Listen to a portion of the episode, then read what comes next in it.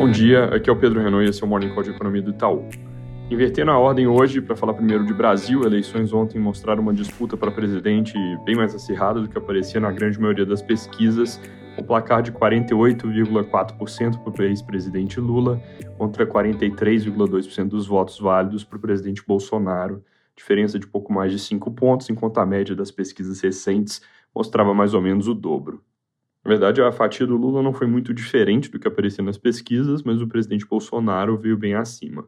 Simone Tebet teve 4,2% e Ciro teve 3%.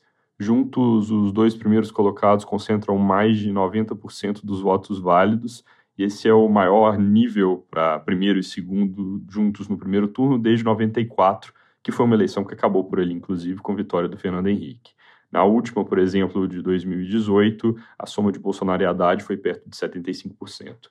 Nos estados, 14 já tiveram definição no primeiro turno, 10 deles com reeleição do governo atual. Resultados, em vários casos, também surpreenderam. Em São Paulo, por exemplo, com o candidato Tarcísio de Freitas, do Republicanos, muito acima do que aparecia nas pesquisas, passando para o segundo turno com 42,3% dos votos, enquanto o candidato do PT, Fernando Haddad, ficou com 35,7%. Nos outros dois dos três principais colégios, teve vitória em primeiro turno dos atuais governadores, o Romeu Zema, do Novo, em Minas, e Cláudio Castro, do PL, no Rio.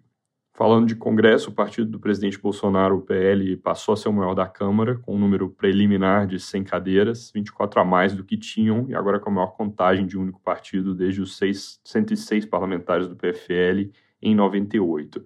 Agora, a composição entre centro-direita, centrão e esquerda mudou pouco na Câmara, foi mais partido roubando espaço do outro, por exemplo, o PL tomando ali dos seus vizinhos. No Senado, a centro-direita, por assim dizer, e o centro ganharam mais espaço na eleição do um terço da, dos assentos que estavam disponíveis. No que diz respeito a próximos passos, em termos de datas, o segundo turno acontece dia 30 desse mês para presidente e para os governos estaduais que ainda não definiram no primeiro turno. Posse do presidente é dia 1 de janeiro, no Congresso é dia 1 de fevereiro, e aí eles têm as eleições para presidentes da Câmara e do Senado. No que diz respeito a próximos passos que o mercado vai avaliar depois desse placar mais apertado, sinais de alianças moderação de discurso e planos mais concretos sobre o que se pretende fazer na economia vão ser os pontos de foco ao longo dos próximos dias. Fora a política, essa semana tem dados importantes no Brasil, com produção industrial de agosto na quarta, IGPDI de setembro na quinta e vendas no varejo de agosto na sexta. Indo lá para fora, nos Estados Unidos, hoje saiu o PMI SM, que deve ir em nível ainda ok, indo de 52,8 para 51,8 na nossa projeção, e 52,1 pontos no consenso da Bloomberg. Nessa semana, por lá, o destaque de dados deve ser o payroll, que vem na sexta, e se tiver surpresa para cima, pode pressionar ainda mais o Fed. Na nossa leitura, ele vem em 250 mil, indicando um ritmo ainda robusto de geração de emprego, consistente, com subir juros em mais 75 pontos base em novembro. Na Europa, interessante comentar que depois da reação muito negativa dos mercados e bastante pressão no parlamento, o governo do Reino Unido começou a voltar atrás em partes do pacote de corte de impostos, mais especificamente diminuindo em 45% o corte que pretendiam fazer para alta renda.